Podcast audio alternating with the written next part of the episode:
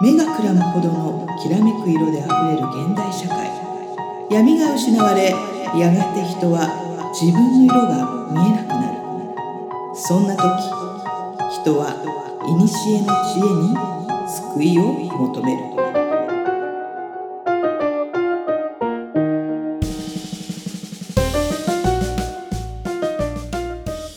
このポッドキャストは2万人生きてる魔女で占い師の真帆さんと自由人で何でも屋の上ちゃんが魔術占いオカルト人生哲学などの話題を中心にゆったり話すポッドキャストです。皆さんこんばんは。今宵はどんなお話をいたしましょうか？はい、はい。こんばんは。よろしくお願いいたします。真帆さんってゲーム好きですよね。大好き。俺も大好きなんですけど、はい。ゲームって あの子供の頃って何最初にやりました？ゲーム。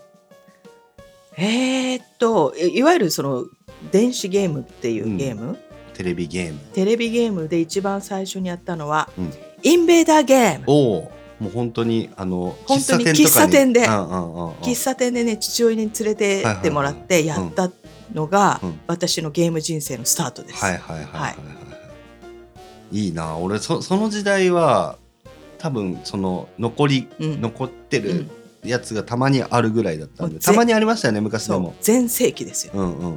これファミコンなんですよやっぱ最初にやった、マリオ、うん。やっぱはい。マリオからやってるから、はい。あの8ビットの本当にファミファミリーコンピューター、はい。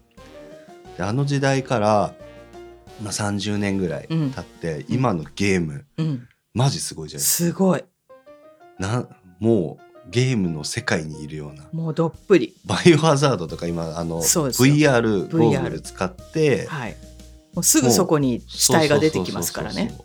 もう本当すごくて、うん。もうまあできるだけそのリアルの感覚に近づけようと進化していって昔のビットから、うん。そのうんうん。8ビットの世界とか、もううん本当インベーダーゲームの点の世界ですよね、はい。点の世界からもうよりリアルにうん。なっていて今 VR はなんかあの視覚情報音情報だけじゃなくて匂いとかもつけようと今試みてるんですよね、はい。い、くつかの匂いを混ぜて。はい。あの 4DMAX 映画みたいな感じで,、でどどんどんリアルに近づけていくっていうのを,、もうみんな実験してやってるんですけど、今日はちょっとなんかそういう話から、おえー、と題して「この世が仮想現実という可能性を科学とスピリチュアルの視点から考える」いいね。っていうのをちょっといろいろ私最近仮想現実っていう世界にめちゃめちゃ惹かれてて、いうん。やこの世ってもしかしたら仮想現実なんじゃないの？うん。って結構マジで思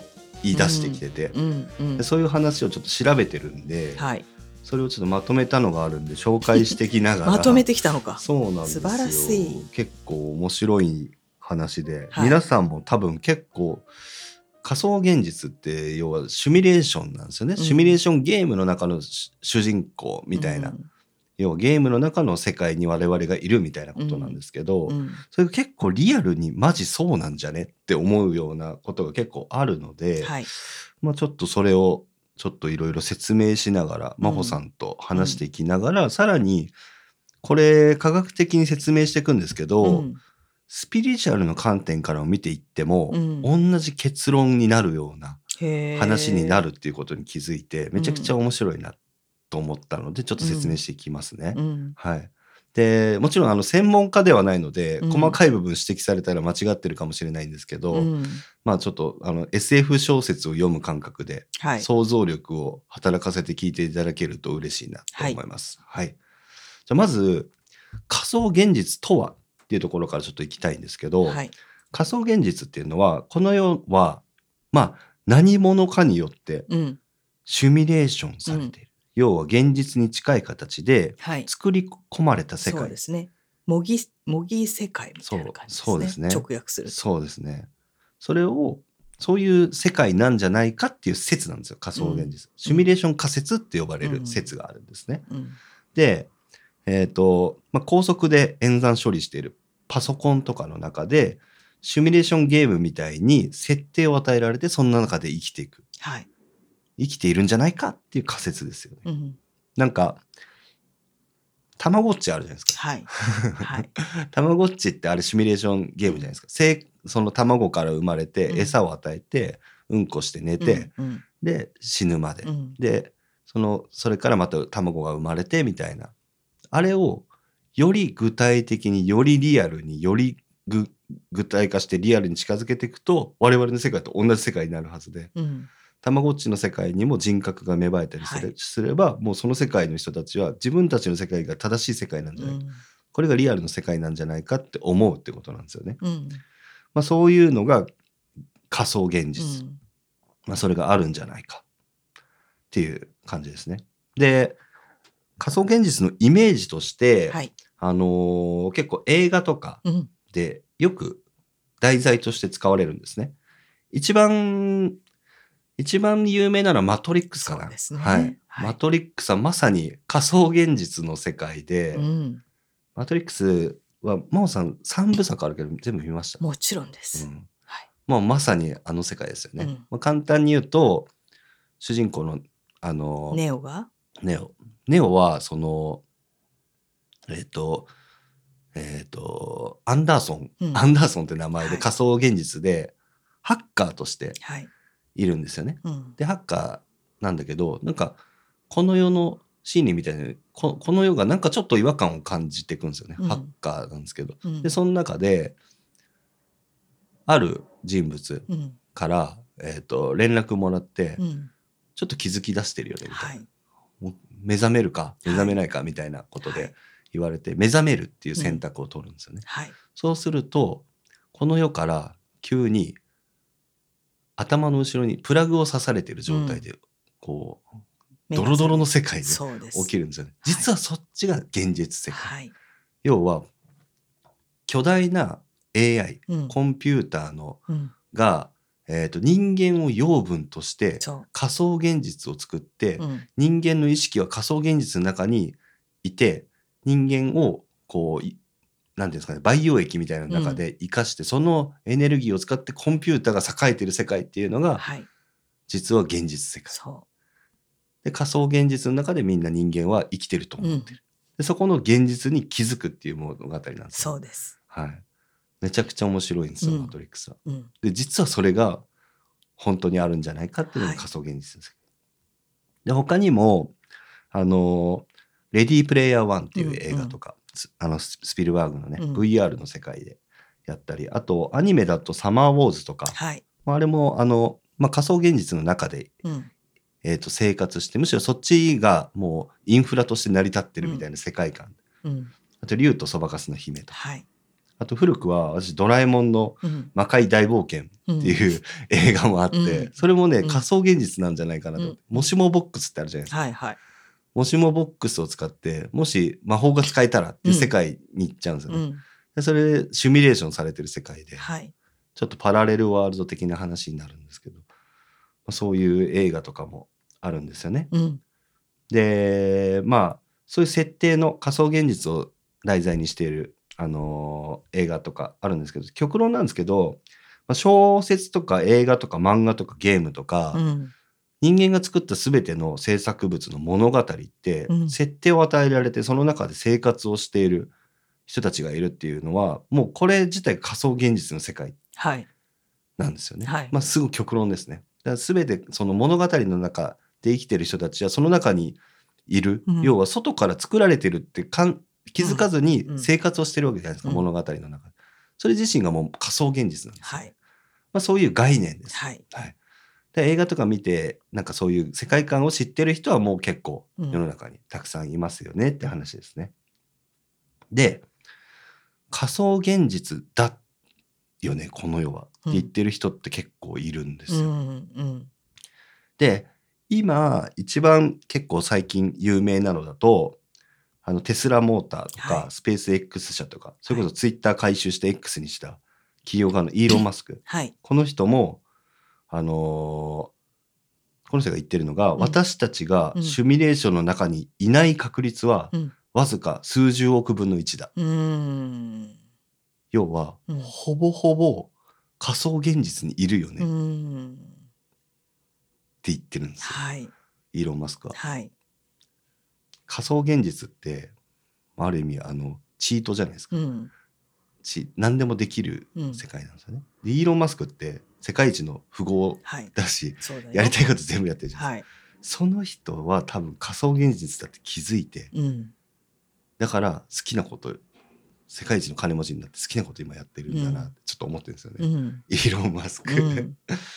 まあそうイーロン・マスクもだからシミュレーションの中にいない確率はわずか数十億分の1だって言ってたり、うん。あとブラックホールの特異点定理を発表して、はい。世界的に有名になった物理学者のうん。スティーブン・ホーキング博士、はいはい。はい。あの車椅子のそうですね。博士で有名ですね。はい。あの人も、えー、と私たちがシミュレーションに確率は、えー、50%だってうん。言ってます。まあ半々だよね。うん。物理学の権威がもう、まあ、ほぼほぼ半分ぐらいうん。は仮想現実の中に絶対いるよねって言っちゃってますね。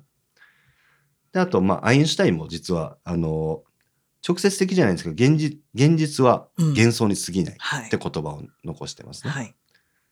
でちょっとなんかこう日本にも実はいて、うん。古くから言われてて、うん。実は聖徳太子も同じようなこと言っておるんです。聖徳太子も？聖徳太子。はい。で聖徳太子が言ってるのは、えー聖徳太子の言葉で世間は苔にしてうん。ただ仏のみこれ真なりっうん。ていう言葉があるんですよ。うん。苔っていうのがうん。仮、えっ、と虚構の虚にうん。仮って書いて苔って読むんですね。ね世間は。だ世界はうん。仮の世界でうん。仏のみがこれ真なり、うん仏のみが正しいよね。真実だよねっていうのを聖徳太子は言ってるんですね。っていうのがあって聖徳太子も実は気づいてるんじゃないかみたいな説があって、でまあ聖徳太子もだから仏が全部知ってるよね。うん。で仏ってブッダのことですよね、うん。ブッダ。あの釈迦とかうん。ゴータマ・シッタールタっていう本名の人なんですけどブッダはこの世は仮想現実だと気づいてしまったのを悟りと表現したんじゃないかなるほど。っていう面白い説があって、うん。要はあのこの世のあのなんて言うんだろうこのいこの世を、うん。えっ、とまあいろいろ苦しんでいろんな修行してきたじゃないですか。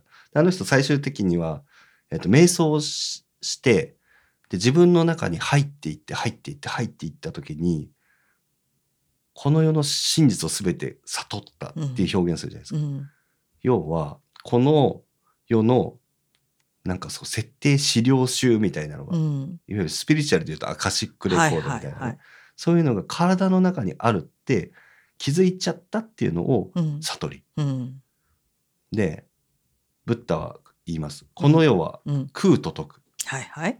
空っていうのは空、うん。空って書くね。そう空って書いて、うん空って無じゃないじゃないですか。はいない。じゃなくてこの世の物質的なものとか現象感情さえも、うん。全ては自分の捉え方次第捉え方し次第で無にも有にもなって形が変わる。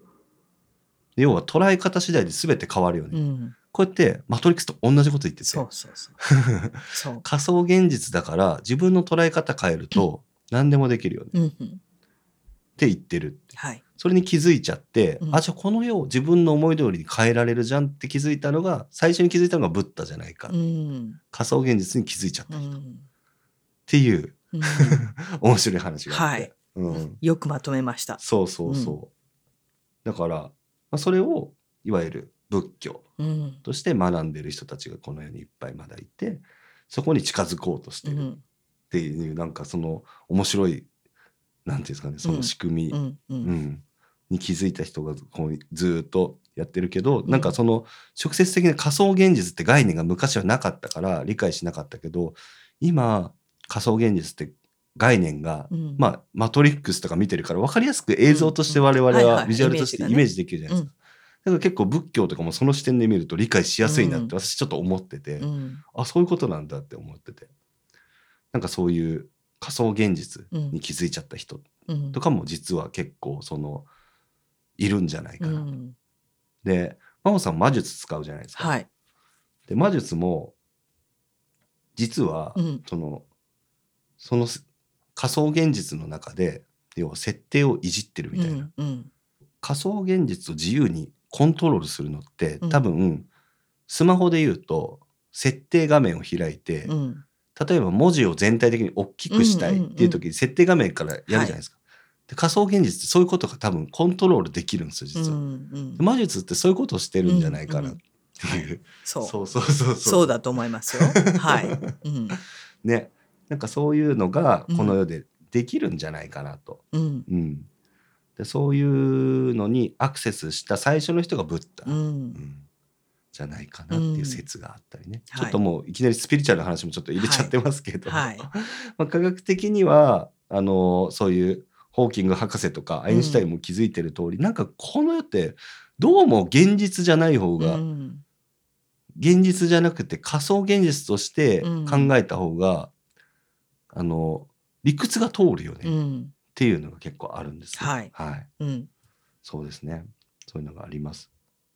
で、えっ、と、なぜ、うん。まあ、こんなシミュレーション仮説っていうのが生まれたのかうん。っていうのがあります。うん。で、科学技術の発展するときに、うん。まあ、コンピューター、コンピューター内にいろんなシミュレーションしますよね。うん。で、現実世界で起こってることを再現できるように、だんだんなってきました。うん。で、自然界で起こる現象も、シミュレーションしてある程度予測をもとに再現できるんですね、パソコンの中で。今も。で、昔はその天気とかうん。地震の予知とかもできなかったけど、今はある程度できてますはい。完璧じゃないんですけど、はいまだ精度低いけど、まあ事実検証とトライアンドエラー繰り返していって、うん。まあ、まあ100%じゃないけど、まあ結構天気予報当たりますよね。うん。80%ぐらいははい。なんとなく当たる感じあるじゃないですか。でもこれもまあ進化していけばいずれ100%になります。よ、うん。それってシミュレーションしてるからなんですよ。うん。で、まだね、その今のコンピューターの精度って、うん。まあ量子コンピューターっていうのが今作られてるんですけど、えっと、ものを構成する原子、うん原子っていうのがありますね。で原子をシミュレーションできるのが大体私のあの情報の中だと今大体3万個ぐらいシミュレーションできるっていうのはなんか聞いたことあるんですね。うん大体今のパソコンの限界がそんぐらいらしいんですよ。うん3万個。でもうん3万個の原子ってほんと数ミクロン、うんうんなんだっけな1個0.000001ミリみたいな、うんうん。そのレベルのサイズ感なんです3万個の原子。って、だからそん。ぐらいしかまだシミュレーションできないですけど、うん。まあ、技術が進んでいけばやがて人間の脳うんもまるっと再現できる、うんで人間の体の組織も内臓も全てシミュレーションできる。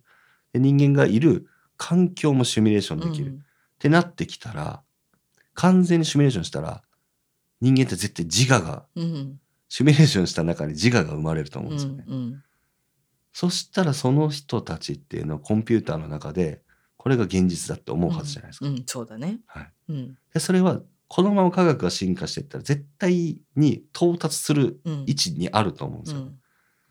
で、まあ、もっと言うとそれだけじゃ実は自我が生まれたところで現実として認識しないんですけどそこに何を与えると,、えー、と仮想現実、えー、とそこで生活しだすかっていうと実は記憶なんですよ。記憶を与えるんです。うん記憶っていう設定をそこにうんその人間の組織があって環境があるシミュレーションしたとしますね。そこにその人に記憶を与えるんです。うんあなたは、えっ、と、いついつどこどこで生まれて、うんうんこう生活してきてっていう設定をポンと与えると、もうその人はその記憶をもとに勝手にそこで生活しだすんですね。うんうんで、我々ももしその状況だとしたら、うん。うんよく聞いたことありません。あの、地球は5分前にまあそうね。生まれたみたいな。そうそうそうそうそう。それも全然あり得る話で、うん。今私と真帆さんがこうやって今話してるのも、うん。今、うん。過去から「魔女とカメレオン」っていう番組を始めるって記憶を与えられてうん。生活してきたっていう記憶を今与えられたとしたらあたかも今与えられたのにずっと経験したかのように今振る舞うことがはい。できるんですね。はいシミュレーションもそれが可能だよねっていう話なんですよね。うんでそれがあれば多分コンピューターの中に自我を自我と記憶を記憶という設定を持った人間が生まれ得るよね。うんでこれはあり得るよねってうん話なんですよね。うんうんでそれってもう否定できないんですよ。うん今そうじゃないって否定ができないからうんあり得るよね。うんでその確率がイーロン・マスク曰くうんうんほぼほぼ数十億分の1以上あるよねって、ううん。んいう話なんですよね。っうん。てことはシミュレーション中にいる方がうん。なんか確率高いんじゃない、うん、まあそのそのロジックで言うとそうなっちゃうよね。そうそうそうそう、うん。そうなんですよ。ね。うん。っていうのがあったり、うん。あとねこれ実体実体験としてちょっとまだうん。腑に落ちない人もいるかなと思うんですけど、はい。夢うんうん、夢見るじゃないですか。毎日見る。毎日見るよね。うん見るよねって急に 急にごめんなさい。はい、どうぞ、どうぞ、もう長い付き合いなんて どうぞ。ははいい。えっとね夢ってありえない設定が与えられてるじゃないですか。うん。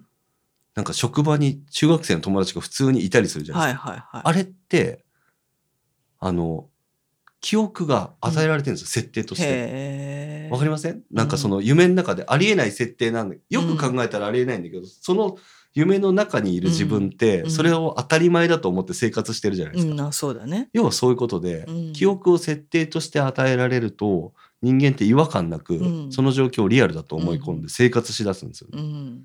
まあ、だからそれがすごくわかりやすい。うんだ。から空を飛んでる夢とかって、うんうん空飛べるのが当たり前だと思ってるから飛べたりするんでうんうすよね。だかん。らそういうふうに人間の記憶っていうのは設定として与えられたら、うんそれを当たり前として生活する。で記憶って実はでも改変できるんうん。ですよ科学的にも。はいはいで記憶の移植っていうのがはい今はいはい。あって、だはい。から物理的に人間に記憶っていうのは移植できるんですけど、うん。で、まあ、一時的な記憶は、うん。あのーまあ、脳な脳の前、うんえっ、となんだっけ？前頭葉。前頭葉とか、はい海馬なんか海馬とか、はいなんかそういうとこに入るんですけど、はい。最近の研究だと、まうん。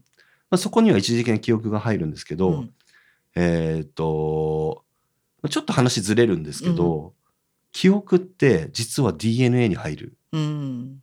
DNA の中の、うんえっ、とね DNA あ RNA だ、うん RNA っていうタンパク質に記憶が宿るはい。ってことが割と最近実験で実証されてて、はい。あのーよくあのオカルトの話とかで出てくるんですけど、うん。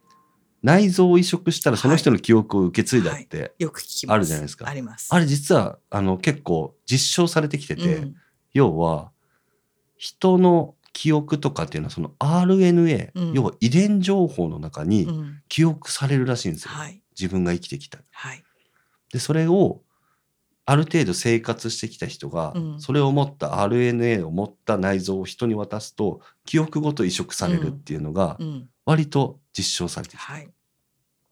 でそれをあの動物実験とかでもやったら記憶を受け継いだんですよね。っうん。ていうのがあるので、うん記憶っていうのはもう移植できることほぼ確定うん。したんですよ。はい。はいっていうのがあって、うん。だから設定を変えることっていうのができちゃう、うん。うん、うん。っていうのがあるんですよ。そういう仕組みがこの現代の中にあるんですよね。うん。うんまあ、そういうのがあって、うん。まあ、ちょっとまたちょっと話ずれるけどうん。なんかその遺伝子を取り込むと記憶が受け継がれるってちょっと怖いなと思ったのが、っうん。てことは物食べてるもの？うん。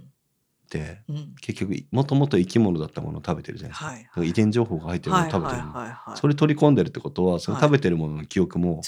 入るわけじゃないですか。はい。怖ってなりましたよね。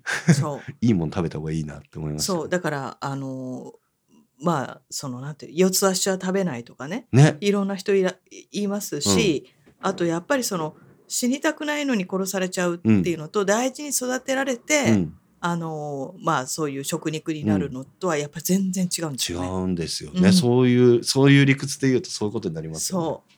そう。そ添加物とか食べちゃいかんですね。う。うん。どんな遺伝情報が入ってるか分かんないですもんね。まあでも、なんていうの、言うのかな、その、うんナウシカじゃないけど、その、もう地球の土が、うん。あの、やっぱり栄養が不足、栄養不足でね、うんうんあの、植物は悪くなくて土が悪いのよって、うん毒を出しちゃうの。うんだから、どっから始めたらいいのかっていうのはちょっと難しいとは思うけど、うん。うんまあ意識的に、その、食べるものをうん。やっぱり選ぶとか、うん。あとその例えばじゃあちょっとまあごめんねまた話飛んじゃうけど、もしその周囲の人の影響を受けるってことを考えたら、うん。不機嫌な人のそばにいちゃいけないっていうのもあるんですよ。絶対影響を受けるから。何かしらで伝わってきてってことですね。そう。う。ん。うん。ううん。うんん、だからその遺伝子レベルで記憶がっていう話なんだけども、そばにいるだけでも気に当たるうん。気当たりをするっていうことで情報が来るわけですよ。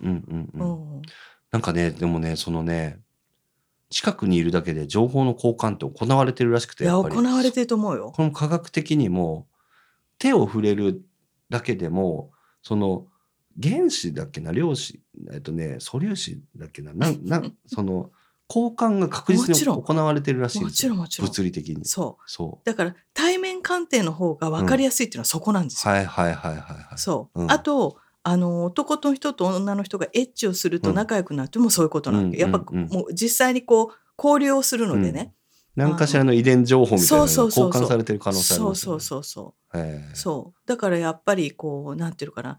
違うものを入れることで活性化するっていう細胞が、男の体も女の体もあるので、うん。えっ、と彼氏彼女がいる方が健康になるっていうのはそういうとこなんですよ。うんうんうんうん。いや本当そう。うん、いやーだからオンラインだけじゃダメですね。そう。オンラインだけではダメですよ。オンラインだけじゃねもちろんもちろん。うん、やっぱなんかそこ、そこ大事ですよね。でもだとすると話戻して、うん。私たちが今なう仮想現実なのに、うん。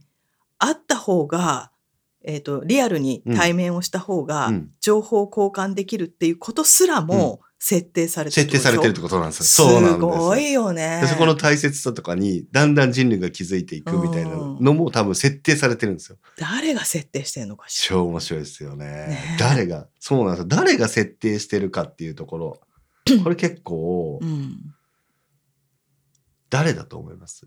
あの未来人説とか過去に文明があった説。または宇宙人説。本当に神様説みたいないっぱいあるんですよ。うーん。なんか私普通の人だと思っていて神神っていうのもね。いやそれはなぜかって言ったら「メイズ・ブラック」っていう、うん。えー、と映画があったんですけど、多分一番最初の、あのーウィル・スミスとか出てた時にメインインブラックか。そうメイン・イン・ブラックだね、うんの時に猫がうん。にゃんこがなんかペンダントをしていて、うん。その中に宇宙空間があるっていう設定なんですよ。はいはいはいはいはい。だからそれぐらい、あの私たちが例えばこの流れで言うと神だとか、うん。誰かうん。が作ってるとしても、うん。多分その、うんと、例えばその神だと呼ばれる人が実はいっぱいいるような気がするわけ。うん。うん。でちょっとじゃあ真帆さんが神だとしたら、うん。真帆さんじゃあこのシミュレーションゲームうん。あのほらゲーム好きだからね、これちょっとあの動物の森みたいにやってごらんっていうだけのような気がする、うん。うん。うん。おそらく。私も実はそのそそれなんそっち派なんです私も。だから私神様はいると思ってるよ、神様はいると思ってるけど、うん。神様結構手厳しいと思ってるわけよ、うん。うん。決して優しくないわけ、うんって考えるとあの大したことないっていうとちょっと極あの、うん。極論なんですけど、案外普通なんじゃないかなっうてん。思う、このシミュレーションゲームをうん。設定を作った人とプレイしてる人がまた別にいる可能性もあそう。るし。いやだから動物の森と全く一緒ですよ。そうそうそうそう。あの本当に私が人参植えて 人参収穫しみたいなさ、うんうん。でもその中のゲームの中の、うん。マオリンっていうのが、もう一生懸命一生懸命水あげたりしてるんですよ。うんうんうんうんううんそうそうそう。そねだからそういうあの宇宙ゲームみたいなのが過去に作られて、う。うんビッグバンからのシミュレーションをやるっていうゲームを誰かがやってる可能性あるやってる可能性があやってる可能性がある。う。うん、でそれが神様と限んないんですよ。限んないですそうそうそうそでこれ面白いのがこの説で言うとだから、うん同時並行的にうん同じゲームをしてる人がいっぱいいるとするじゃないですか。う。はい。そしたらあの同時並行で別の世界がシミュレーションされて,、うんされてるからうん。いわゆるマルチバース、はい。多次元宇宙ではい並行世界みたいなのがはい。同時に行われてるっていうのもあり得る、うん。うんっそていうねそうそうそう。で、まあ、それもなんでそのど同時にある理由が。あのいろんな実験説っていうのもあってうん。シミュレーション仮説でな何が宇宙にとってベストな結末になるのかっていうのを同時に走らせて、うん。同時に行って何がベストかっていうのを実験してる説っていうのがあるんですよ。うん。それも私なんとなくね、うん腑に落ちる。腑に落ちる。そうそうそうそう。んそう。だから、同時並行にマルチバース、要は多次元世界って他にも世界があって、いろんなパターンを検証してるよね。トライアンドエラーを各宇宙で、そうそうそう。俺がこのペンを持つ、うん。持たないの選択肢すらもう分岐させる。うん。分岐させて、どっちが正しい世界に導くかを実験してうる。ん。で、ありとあらゆる世界を作ってるうんっていう説があるんですよね。そう。そうそうそうそまあ映画で言うとドクター・ストレンジですよね。う。ああ、そうそうそう。そう。ドクだからああいううん映画ができること以上、誰かがその情報を持ってるってことなんで、マルチバースでね。うんうん可能性はすごくあると思いますよ。そうなんですよ。うん。で、あの、だからもう、魔法が使えるはい他の世界もあるかもしれないですから、ねはい。いや、そこから魔法さんは魔法を借りてきてる可能性あるんですよ。うん。そこにアクセスする方法をうん魔法さんはいろいろ修行して、うん。あの、魔法が使える世界から持ってくる、うんもしくはこの世界を魔法が使える世界にしようとする実験をしてる可能性もあるし。うんうんまあコツを掴んでるんだと思うけどね。そうそうそうそう。そうなんですよ。うん。だからそれがあり得るんですよね。うん。うん。だから人間が猿から進化したはい。じゃなくて、はい。このナメクジから人間が進化したっていう話が実は手塚治虫が書いてて、はい。はい。はい。手塚治虫があのあの火の鳥はいあ。るじゃない火の,、火の鳥未来編って私うん超好きなんですけど、その漫画。それが火の鳥未来編ってその主人公が核戦争で滅びた世界、うん未来なんですね。ででなんかひょんなきっかけで永遠の命を手に入れちゃうんうですよ。ん。で永遠の命を手に入れると死ねないじゃないですか。うん。で核戦争で世界滅びてるから一人ぼっちなんですよ。うん。で孤独になるなってずーっと生きるんだけど、うん。もう何百年何万年って経ってくると体が朽ちちゃうんですうん。ね。うん。うん。でい意識だけがうん。永遠の命だから死ねないからずっと、はいもう体がないんだけど意識があって地球を見守るんですね。で暇だから海に生命の種をまくんでうん。う。ん。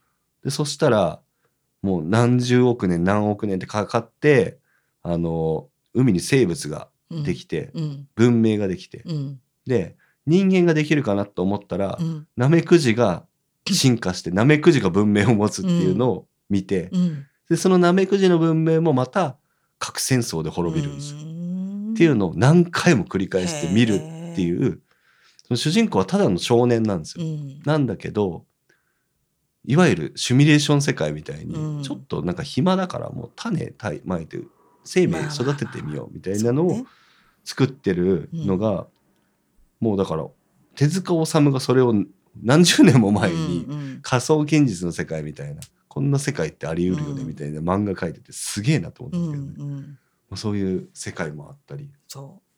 そいやだから世界各国あらゆる人がそういうことを言ってるってことは、う、うん、まあ、可能性は超あると思うんですよね。ある。あると思う、うん。だって猿から人間だってミッシングタイムじゃななんかそういうのがあって、うん、本当に進化してるかどうか証明できないんですよね。分かんないらしいですね、うん。うん。し症状バエの方が DNA は近いんですよね人間の方が。猿よりも。はいはいはい。おいおいって話で、はいはい。うん、うーん。爪が甘いぞ神様みたいな感じですけど、そういうのありますよね。うん、でもさなんか私、うん。まあどなたかの設定でうん。占い師として、うん。まあ、30年近く鑑定させてもらってるとですね、うん。世の中って理不尽なわけ。そうですね。であまりの理不尽さに、うん。あの神様何やってんのって。うん思うんだけど、うん。もうなんかその神様のどうでもいい感がたまに伝わってくるんですあよ。あはいはいはいはい。はい。もし私たちが信じてやまない、うん。平等で公平で、うんあのその正義が勝つみたいな、いわゆる神う様ん。と呼ばれる人だったらこうならないだろうっていうケースが私の目の前に繰り広げられるんですよ。はいはいはいはいで神様いんのかよって、まあ、すごく思うわけ。でそこまでごめん考えてなかったってことですよね。神様からしたら。あの、うっかり見てなかったとかかね、ごめんごめん、こっちのね、今、上ちゃんの方をフォーカスしてるんだよね、みたいな感じそをう、そうそなんかね、あの、より好みをして、この人に幸を、ううん。幸せをくれてないっていうよりは、うん。見てない気がするわけ。うん。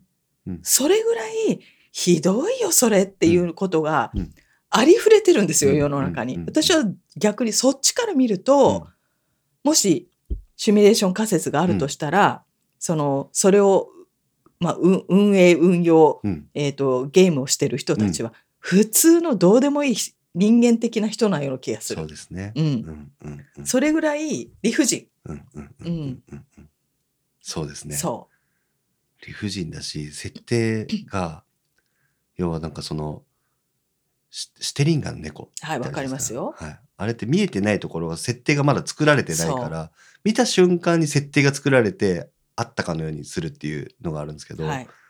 だからそれを神様が気づかないスピードでパパパってこう、うん神様が作ってないだろうとこう見ると、うんバグがたまに見えるみたいな話があるじゃないですか。はい。はい。これ幽霊が見えるとかそういうのもうんバグ、そう。設定忘れてたと消すそう、消すの忘れて消すの忘れてさ。た。ペラペラになってるみたいなね。そうそうそうそう。そうそうそうなんですよ。そうなんですよだからそういう設定？うん。設定だったらマジでありえるじゃないですうか、それってん。バグでね、ううんんなんかそういうのも面白いなと思って、うん。でで、そのね、はいそのそのその設定って今言ったじゃないですかはい。それがうん。あの仮想現実かもしれないっていう根拠になっててはい。根拠としてそのバグが、えっ、となんだろうねそのいくつかその根拠として仮想現実かもしれないって根拠としていくつかあるんですけど、うん。えっ、とその一つが、うん。えっ、と宇宙がうん。数学的な規則性でできすぎているっはい。ていう、うんうん。これは設定しないと無理だよねっていう、うん数学的に数値化できるうん。規則で宇宙ができすぎてるんですよ。うん。で再現可能な、うん。なんかまあ定量的に測定できる現象っていうのっていっぱいあるじゃないですか。うん例えば重力すらはいも。はい。数値化できるんですよ。はい。で我々が地球にちょうどよくとどまれるのも、うん月がずっと同じ向きで地球に向かって回ってるのも、はい。普通調整しないとできなくない？っうん。ていう話なんですよ、ね。すごい偶然。偶然ねそっちをこう、そう叩いちゃうけど、そうそう本当にその偶然ある？あるうん。そううん。よく例えられるのが人類が文明を持つうん。のってあの瓶の中にはい。腕時計の部品を入れてうんそれを振って、うん。振って振りやめやんだら腕時計が組み立ってるみたいなそうそうそうそのぐらいの確率天文学的な確率らしいんですよね。でそれがその確率よりも誰かが数学的な数字でその設定を作った方が確率高いんじゃない？その通り。でそれが仮想現実のうん。まずこの根拠の一つなんですよ。うんどう考えても天文学的なうん。このバランスでできてる宇宙っていうのは誰かが調整してるよね、うん。そっちの方が確率高いよね、っていう話なんですよね。うんまずそれが一つ。であともう一つが、えっ、と仮想現実という根拠のもう一つ、宇宙が大きすぎる問題。うん。これが物質が移動できる限界っはい。ていうのは光の速さ。うん。で光の速さって毎秒約30万キロメートルなんですね。はいで観測できる宇宙の範囲ってうん。930億光年って言われてるんですよ。うん。で端から端までうん。移動する光でも930億年かかるんですよ。うん。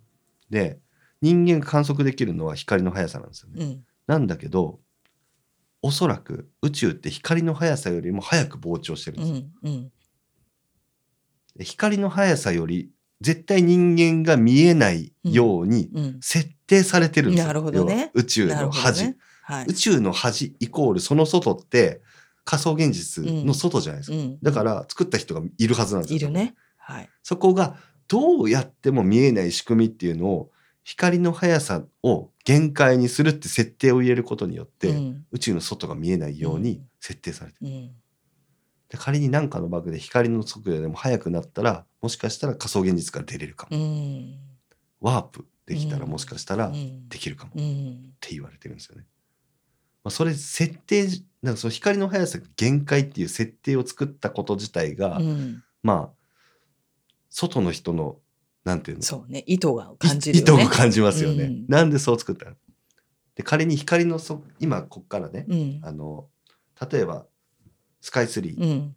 こっから何メートルか分かんない、うんスカイツリーに今見えてないじゃないはい。だけど光の速度よりも速く行ける能力を持ってたら多分今一瞬でスカイツリー行ったら、多うんね分まだ作られてないんですよ。あなるほどね。はいはい労働されてないんですよ。はいはいはい。我々が行った瞬間にあやばいやばい作んなきゃってはいバーって作られていく様子が見えるはずで、うん。ゲームのロード画面みたいな感じで、はいはいはいはい。なんかオープンワールドゲームとか、はいはいはいスイッチとかでまだスペック低いからちょっと早く走ると、はいはい。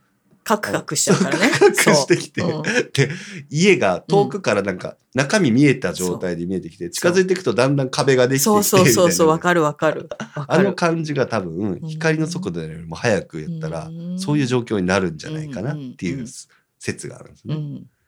でそれが光の速度よりも宇宙が広いっていう、うんあ広いっていうか光の速度でも早く宇宙が広がってるっていう矛盾、うんこれが根拠になってるっうん。ていう説ですね。うんうんはいうん。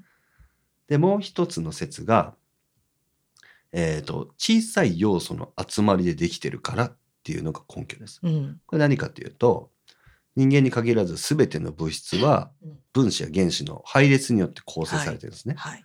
で元の素材は一緒だけど、うん。小さい要素の構成によって成り立ってるんうですよ。んうんうんそうだからまあ理科で習いましたよね。うん。が元素はい。元素表とかね、はいうん、で原子っていうのがあってでこれと同じことがコンピューターの中でも実は起こってるんですよ。えっと我々は原子っていうものでできてるんだけど、コンピューターの中では0と1の組み合わせ、はいそう二進法によってはい。全てのデータができてるんです。で動画とか見てても動画としてそこにあるように見えるけどあれは0と1の組み合わせで作られてるんですよ、実は。うん。うん。そう。で、あの、画面、例えば映像だとしたら、うん。拡大するうと、ん。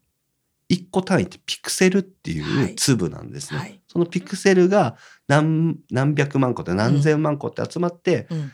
えっ、と、映像っていうのが構成されてるんですで、その仕組みと人間、物質、えーいろんな物質が原子で集まってる仕組みって超似てるじゃないですか。はい。小さい要素の組み合わせでできてるよねってとこが似てるから、うん。なんか同じ仕組みじゃん。うん。だから、これも誰かがそういうふうに、うん。我々が0と1で何かを作ったように、分子と原子、要はもっと細かく言うと素粒子の部分まで作っていって、うん。作った後が粒で作ってるようん。ね。うん。うん。まあ、それもちょっと、あの、もっとちっちゃくなっていくと、んあの、実は紐なんじゃないかっていう説もあるんですけど、はい紐理論ね そうそう、紐理論っていうのがあるんですけど、まあうんそういうのがあるから、うん。まあ誰かが作ってるよね。はいだからそのそれこそ人間の体例えば瞳でも瞳の奥をどんどん細かく見てると宇宙空間と同じような映像が出てくるそうですとかっていうことですよね。そうですそうですそうです、んそう。まさに。あまりにも似すぎてるって。あまりにも似すぎてそう。構構造が似すぎてる。そう。だからき根本的なひな形は 決まってるのかもしれないですよね。そうそうそうそうそう、ん。そうそうそう。まさに。うん。だそういうのがまず似すぎてる、うん。うん。あともう一個あります。はい。はい。えっ、と仮想現実の根拠の理由、うん。4個目が五感すらもデータ化可能。っうんていうのがうん仮想現実のうん根拠としてあります。人間の五感っていうのは視覚、聴覚、触覚、嗅覚、味覚。はい。すべてが脳の電気信号でのやり取りから生まれる感覚ってことがもう分かってますね。はいだから自分たちが感じてるものっていうのは実は電気でできてるんですよ。うんうんこれはもう疑いのようのない事実なんですね。で視覚と聴覚の再現っていうのは VR で最初に言った通り、うん VR でもリアルに感じられるようにできてるんですね。で一個あの、実験があって、うんこれ思考実験なんで実際にはやられてないんですけど、うん水槽の脳っていう思考実験があはいるんですよ。はいはい。で水槽の脳っていうのは培養液に満たされた水槽にうん。人間から取り出した生きてる脳を入れたら、脳に原電極をつけてうん。電気を流すと、うん。五感で感じている電気刺激と同じ刺激を与え,、ると、うん。まるで生きてると錯覚するだろううん。って言われてるんです。はい。要は脳培養液に脳しかないのに、うん。味覚とかうん。視覚とか聴覚とか触覚とかうんを全部与えると、まるで生きてるうん要はさっき言った記憶みたいなのをうんそこでこう電気に流せば脳は培培養液にいるのに、まるで生きてるかのようにうん脳は錯覚するだろうって言われてるんですよね。まあ、それがもうデータ化として可能なので、うんまあ仮想現実としてこういうのはできるよねっていう根拠の一つになってます。はい。怖いですね。そう。だから脳みそってこう地図があるって言われてて、うん。脳みそのいろんな場所によってこう全部こう配分が変わってるんですよね。うん場所担当する。うん。だからそこを刺激すると、まあその、あの確実にこの反応が出るっていうのがもう明確になってるので、はい。そこにこうデータを入れればっていうことですよね。そうです、そうです。うんはい。うん。そうなんです。うん。まあ、ここまでちょっといろいろ科学的はない視点ではい話してきました。うん。で、ちょっと一旦今回これで区切りますね。はいはい。で、次回は、うん。まあ、今話聞いた通り仮想現実ありそうだなってみんな思っててますよね。みんな思ってくれたと思いますよ。で、これをちょっとスピリチュアル的な視点からさらに深掘っていって、うん実はもう現実仮想、まあ我々が現実と感じている世界で、この仮想現実だと仮定した時にスピリチュアルだともう実は使えるんじゃない、うんこの仮想現実のメリットを使えるんじゃないかっていう話があるんで、はい。それをちょっと次回話したいなと思ってぜひるので、お聞きしましょうね。はいむしろみんなもう使ってます。はい。はい仮想現実を使ってるんで。そはい。う。ね、ちょっと楽しみですけど、はい。来週まで待てということはいで。。待ってください。はい。はい。ね。はい、はい上ちゃんが生き生きと喋る今回の魔女仮面いかがでしたでしょうか、は来週にね、あのーまたスピリチュアル的なはい。お話をしていきたいと思いますので、はい。どうぞお楽しみに。はい。それでは今夜はこの辺で。おやすみなさい